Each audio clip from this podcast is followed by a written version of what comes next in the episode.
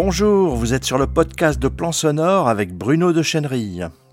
Aujourd'hui, nous allons voir en détail tout ce qu'il faut savoir sur le monitoring direct, qui est une notion souvent mal comprise en home studio et qui peut vous poser de gros problèmes en prise de son sur votre logiciel de MAO si vous ne savez pas le gérer correctement. Vous, connaissez sans doute le problème, il est récurrent et ça ressemble à ça.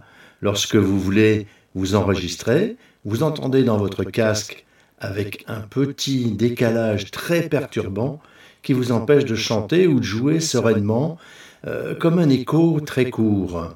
Dans la notice de votre logiciel, de votre interface, vous ne trouvez pas d'explication très claire pour résoudre facilement ce grave problème. Et pourtant, c'est très simple.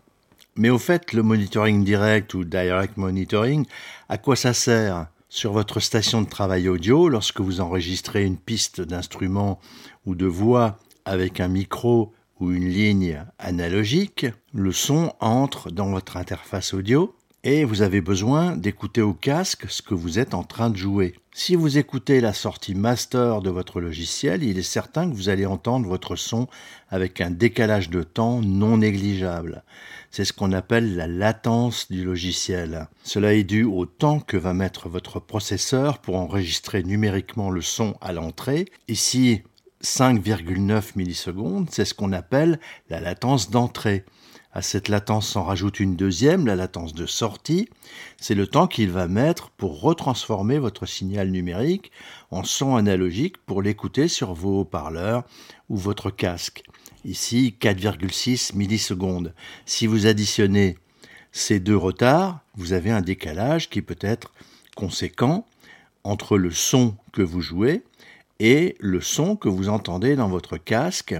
C'est ce qu'on appelle la latence globale ou totale, ici appelée aller-retour, ça fait 10,5 millisecondes.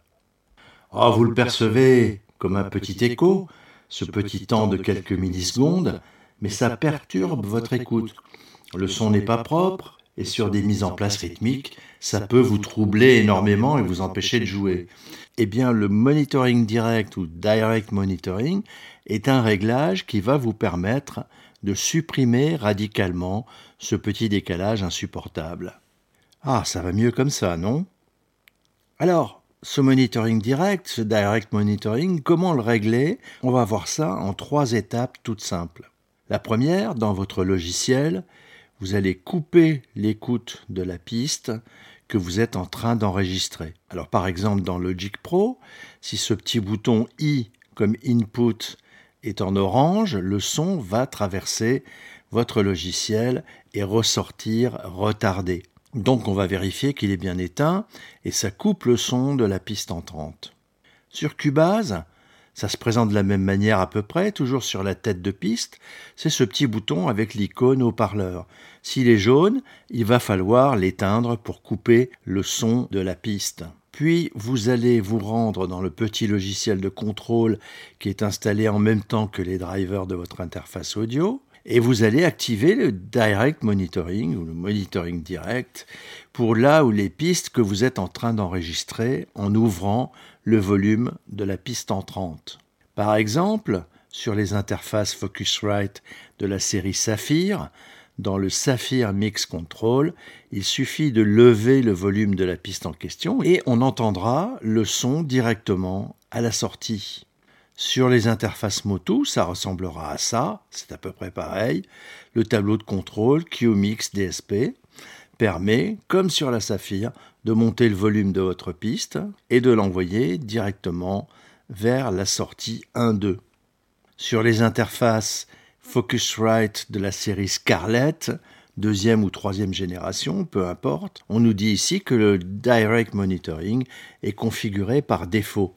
Si vous avez un problème dans la section Hardware Inputs dans le tableau de bord Focusrite Control, vous allez vérifier le routing de ces inputs de vos pistes, ou bien vous aurez à les créer s'il le faut, si elles sont absentes. Sur certaines interfaces, par exemple la Scarlett 2i2, il peut y avoir un petit bouton en face avant qui va vous éviter tout ça. Il vous permet d'activer tout simplement le euh, monitoring direct. Chez M-Audio, c'est aussi cette solution qui est choisie, avec par exemple sur la Fast Track Pro, un bouton mix en face avant qui permet un très astucieux mélange de niveaux entre les pistes entrantes, le direct monitoring, et les pistes déjà enregistrées, le playback. Vous allez pouvoir doser ce mélange et entendre le mélange des deux sans retard aucun. Et troisièmement, maintenant vous coupez vos haut-parleurs en mettant à zéro le volume de sortie sur votre interface, mais pas le volume du casque. Vous avez le volume monitor, donc les haut-parleurs, à zéro, et vous allez monter tout simplement le volume de votre casque. Alors à noter, sur les interfaces Motu, très souvent, on ne trouve pas de bouton de volume de sortie en face avant de l'interface. Il faudra le faire dans le logiciel, ce qui est euh, un petit peu plus compliqué. Et voilà, nous y sommes, votre monitoring direct est réglé. Désormais, vous n'entendez plus que dans votre casque, et ce que vous entendez, c'est votre instrument, sans décalage aucun, car il ressort directement à la sortie casque, sans passer par votre logiciel. Mais vous y entendez aussi les pistes déjà enregistrées si votre casque est bien réglé sur la même sortie Master 1.2 que la sortie principale. Et le tout sans aucun décalage. Voilà, vous savez tout maintenant sur le monitoring direct ou direct monitoring. Bien sûr, il peut y avoir des petites variantes dans le tableau de bord de votre interface, mais le principe est le même partout. Vous le comprenez bien désormais et vous n'aurez donc aucun mal à transposer ces réglages sur votre station de travail dans votre home studio. Voilà, je vous signale aussi que vous pouvez euh, lire la version écrite de ce podcast en un article publié sur mon blog Plan Sonore. Je vous rappelle l'adresse internet plansonore Vous êtes sur le podcast audio de Plan Sonore. Il est disponible sur iTunes, Stitcher, SoundCloud, Spotify, Deezer, Podcast Addict, Apple Podcast et Google Podcast. Bref, sur la plupart de vos applications de podcast et bien sûr sur notre site plansonore.fr. Si cette diffusion vous a plu, likez, partagez-la avec vos amis sur les réseaux sociaux, abonnez-vous. Si vous voulez être tenu informé de toutes les parutions, inscrivez-vous sur le blog. Et à bientôt sur plansonore.fr.